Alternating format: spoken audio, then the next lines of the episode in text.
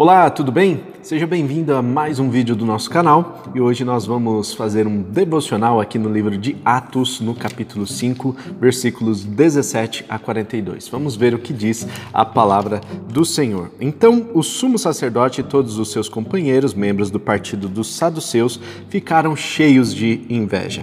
Por isso, mandaram prender os apóstolos, colocando-os numa prisão pública. Mas, durante a noite, um anjo do Senhor abriu as portas do cárcere, levou-os para fora e disse: Dirijam-se ao templo e relatem ao povo toda a mensagem desta vida. Ao amanhecer, eles entraram no pátio do templo como haviam sido instruídos e começaram a ensinar o povo. Quando chegaram o sumo sacerdote e seus companheiros, convocaram o sinédrio, sinédrio que é toda a assembleia dos líderes religiosos de Israel, e mandaram buscar os apóstolos na prisão. Todavia, ao chegarem à prisão, os guardas não os encontraram ali. Então voltaram e relataram: Encontramos a prisão trancada com toda a segurança, com os guardas diante das portas. Mas quando as abrimos, não havia ninguém. Diante desse relato, o capitão da guarda do templo, os chefes dos sacerdotes, ficaram perplexos, imaginando o que teria acontecido. Nesse momento chegou alguém e disse: os homens que o Senhor expuseram na prisão estão no pátio do templo, ensinando o povo. Então, indo para lá com os guardas, o capitão trouxe os apóstolos, mas sem o uso de força, pois temiam que o povo os apedrejasse. Tendo levado os apóstolos, apresentaram-nos ao sinédrio para serem interrogados pelo sumo sacerdote, que lhes disse: Demos ordens expressas a vocês para não para que não ensinassem neste nome. Todavia vocês encheram Jerusalém com a sua doutrina e nos querem tornar culpados do sangue desse homem.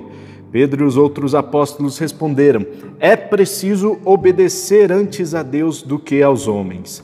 O Deus dos nossos antepassados ressuscitou Jesus, a quem os senhores mataram suspendendo-o num madeiro.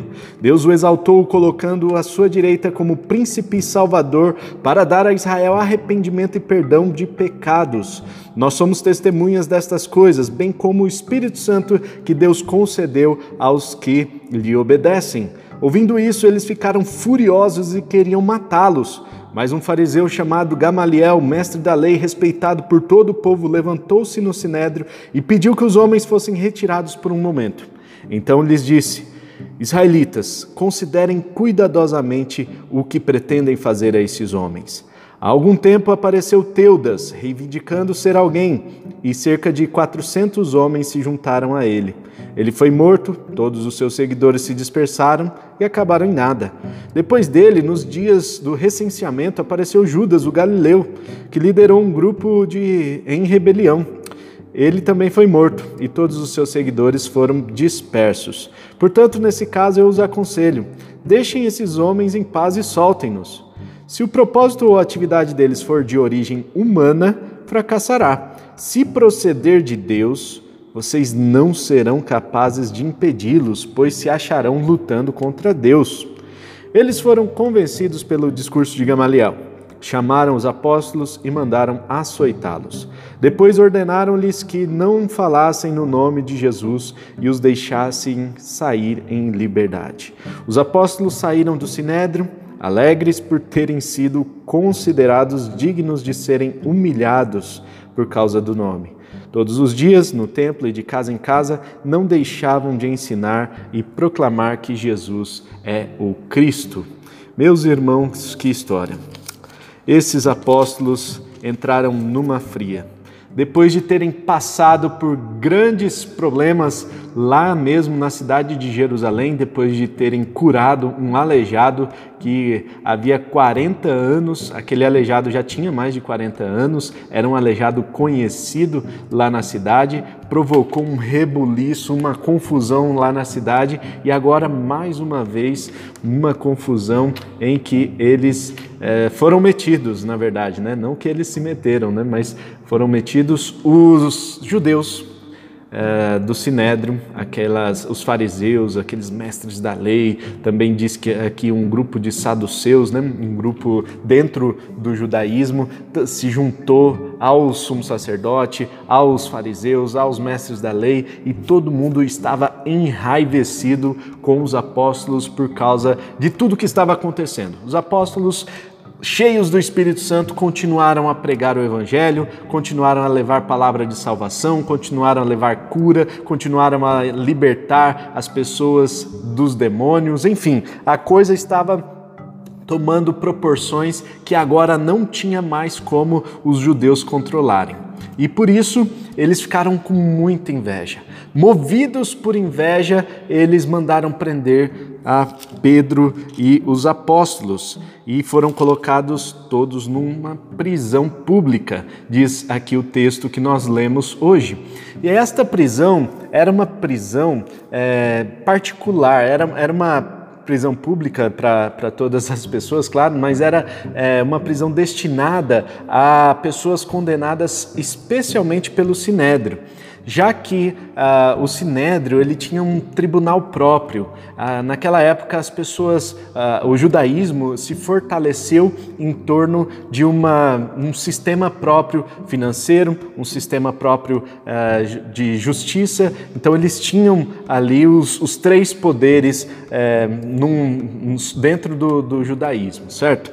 Então, eles mandam que os, os apóstolos sejam presos, vem um anjo, os os liberta daquela prisão e eles vão para o templo ensinar o povo. De repente o povo, o, o sinédrio vai todo lá para o templo, retira eles, mas agora sem uso da força, já que o povo é, os apóstolos caíram na graça do povo. Então o povo já estava do lado dos apóstolos. E aí é, eles foram retirados sem uso da força para o Sinédrio novamente. Lá no Sinédrio, eh, eles são interrogados. Ao serem interrogados, Pedro responde: é preciso obedecer a Deus e não aos homens. Enquanto chega aquela ordem dos homens, uma ordem humana, vocês não podem pregar nesse nome, vocês têm que parar de falar de Jesus, vocês precisam parar de, eh, de curar as pessoas por causa desse nome.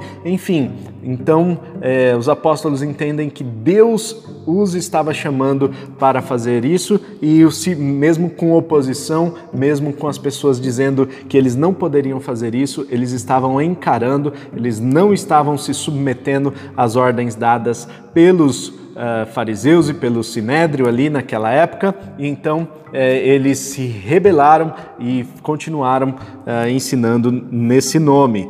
E Pedro, com muita ousadia, ainda diz para eles, né? Olha, Deus exaltou Jesus. Deus exaltou Jesus, colocou, é, colocando à sua direita como príncipe salvador para dar a Israel o arrependimento e perdão de pecados. Então, Jesus ele foi morto na cruz para que Israel tivesse uma oportunidade de arrependimento e perdão dos pecados, assim como nós hoje temos essa oportunidade. Eu e você temos essa oportunidade de arrependimento e perdão dos nossos pecados. De repente, aquela confusão, aquela gritaria, se levanta um líder do Sinédrio, Gamaliel.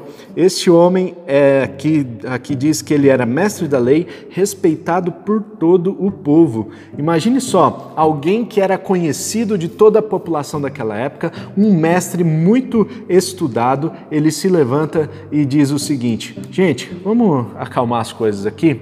É, primeiro, vamos tirar aquele pessoal ali que está trazendo um pouquinho de confusão, o pessoal está um pouco exaltado ali, tira eles, vamos conversar aqui só a gente, para a gente chegar num consenso. E de repente, conversando entre o, o Sinédrio, eles, é, Gamaliel diz o seguinte: é, olha, gente, vocês estão indo pelo caminho errado, vocês viram o que aconteceu com Teudas. Teudas foi um, um, uma pessoa que se levantou, outros é, se juntaram a ele, ele reivindicou ser alguém, mas quando na verdade não era ninguém. Ele morreu e os seus seguidores se dispersaram.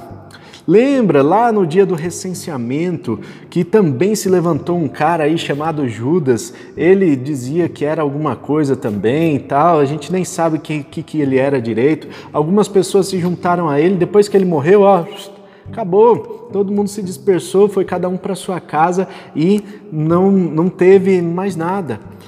E esse grupo aí, olha, é, é, provável que aconteça a mesma coisa. Eles estavam seguindo Jesus, Jesus agora morreu, então logo eles vão voltar a ser pescadores e vão voltar à sua vida normal. Mas, mas Gamaliel deixa uma porta aberta. Ele deixa uma porta aberta porque ele sabia que alguma coisa estava acontecendo ali. E ele diz o seguinte: mas se esse projeto for de Deus, né? Ele diz: se, ele, se esse projeto for humano, logo vai acabar. Mas se esse projeto for de Deus, então vocês estarão lutando contra Deus e vocês não vão poder impedir que ele cresça. Meus irmãos, esta porta aberta no princípio de Gamaliel, né, ou na lição de Gamaliel, é uma porta que faz com que ele fique ali no centro, faz com que ele seja o isentão da, da turma, é a turma do centro, é a turma que não é nem de direita nem de esquerda, né? Vamos, gente, peraí, vamos, nem para cá nem para lá, né? Calma aí, vamos ficar aqui no centro, vamos agradar todo mundo. Gamaliel foi um desses caras que falou, gente, vamos só apaziguar os ânimos, colocou toalhas quentes ali sobre a história e apaziguou as coisas. No entanto, ainda os apóstolos foram açoitados depois disso. Mas perceba, meus irmãos, que nem sempre, nem sempre, esse princípio de Gamaliel é válido, tá certo? Nem tudo que a Bíblia narra, ela leva como princípio, tá certo? A gente precisa ter esse entendimento. Mas algumas coisas é muito verdade. Por exemplo, a igreja de Cristo, a, a Bíblia diz, né, o próprio é, Jesus diz que as portas do inferno não prevalecerão contra ela. Ou seja, a igreja de Cristo vai prevalecer mesmo com forte oposição. Isso é muito interessante, porque Deus está com a igreja, Deus está conosco e mesmo com forte oposição, nós vamos continuar firmes, adorando, cultuando, servindo e, e também levando a palavra de salvação salvação. Então, meus irmãos, é, nem tudo dá para levar esse princípio a, a, sério, né? Tem gente que fala assim, ah, eu, é, eu vou então escrever uma cartinha aqui para aquela moça, né? E se tudo, e se for de Deus, é, então Deus vai é, vai abrir as portas, senão não não é. E aí de repente a moça fala a mesma coisa do lado de lá, só que não, nenhum dos dois se, se buscam, né? Se procuram. E aí? Né? Era, de Deus, mas os dois não tiveram a iniciativa.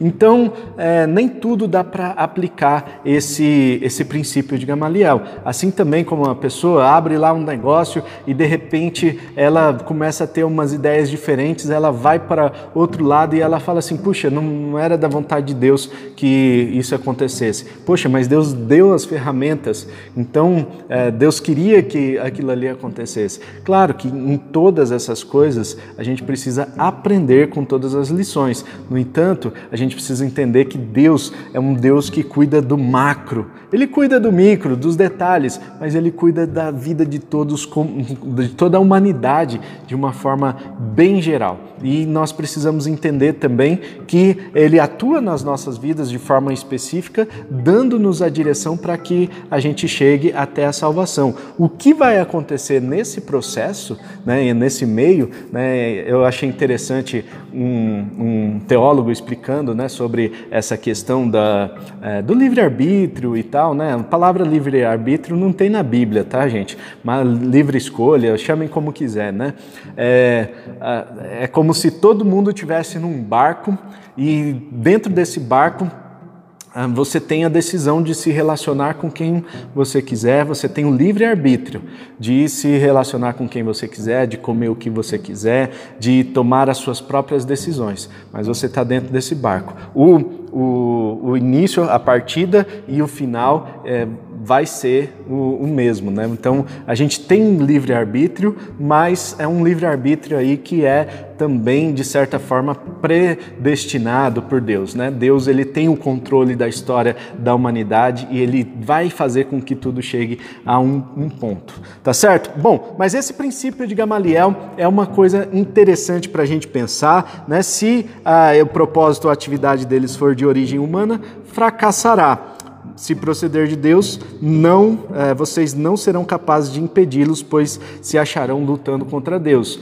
Nem sempre, porque tem gente que desiste e fala, poxa, não era de Deus. Mas se persistir, se continuar firme, pode ser que você encontre o propósito mais adiante, pode ser que você encontre todo o, o, aprendizado que Deus queria que você tivesse durante o processo. Continuando no texto, né, então ali as pessoas foram convencidas por Gamaliel e no final eh, os apóstolos eles são açoitados e depois eles são libertos para né, em continuar a vida deles e eles puderam continuar pregando a palavra do Senhor. Mas olha que interessante, qual foi a atitude dos apóstolos diante de tudo isso que aconteceu? Eles ficaram alegres. Eles ficaram alegres por terem sido perseguidos, por terem sido presos, por terem sido açoitados, foram colocados na prisão. Depois teve todo aquele rebuliço, aquele interrogatório, mas eles estavam alegres. Ninguém tirava a alegria deles. E isso porque eles estavam alegres por um motivo, né? Por terem sido considerados dignos de serem humilhados por causa do nome. Tem gente que se orgulha por ser cristão e por ser é, revelado como cristão, e esses apóstolos dão um exemplo para a gente aqui. Eles se orgulharam de, ter sido, de terem sido humilhados por causa do nome de Jesus. Isso, meus irmãos, é uma atitude louvável, uma atitude que nós precisamos aprender. Porque quando tem oposição, muitas vezes nós nos rebaixamos, Muitas vezes nós ficamos entristecidos em nossos corações quando lidamos com a oposição, quando lidamos com situações difíceis, já queremos desistir, mas na verdade essa palavra aqui traz ânimo para os nossos corações, traz alegria para cada um de nós. Estejamos alegres, contentes, porque vamos sofrer perseguição, mas nós precisamos continuar felizes e considerar que a humilhação vinda por causa da perseguição, porque por sermos verdadeiramente santos, é, crentes, fiéis, cristãos, essa perseguição é uma coisa boa. A gente precisa alegrar o nosso coração. Amém? Vamos orar? Pai Celestial, muito obrigado pelo dia de hoje, obrigado a Deus pelos ensinamentos que o Senhor nos dá e obrigado porque o Senhor nos acompanha em todas as coisas que nós temos feito. Obrigado porque o seu Espírito Santo é conosco e eu quero te pedir, ó Deus, que o Senhor continue nos enchendo de alegria, que mesmo em situações adversas estejamos contentes em nossos corações e entendamos qual é o projeto do Senhor para as nossas vidas. Que, que nós consigamos hoje enxergar a Sua vontade claramente para cada um de nós e a Sua direção, ó Deus. E que assim, ó ó Pai, nós possamos é, ver e possamos tomar as melhores decisões que agradam ao Senhor e que glorificam o Teu santo nome. Obrigado pelo dia de hoje, que o Senhor nos abençoe e continue nos direcionando em nome de Jesus. Amém e amém. Amém? Deus abençoe e fica aí a dica para você compartilhar esse vídeo com todas as pessoas e também se inscrever no nosso canal, ativar o sininho para ficar por dentro das novidades, tá bom? Deus abençoe, tamo junto, até o próximo vídeo e tchau.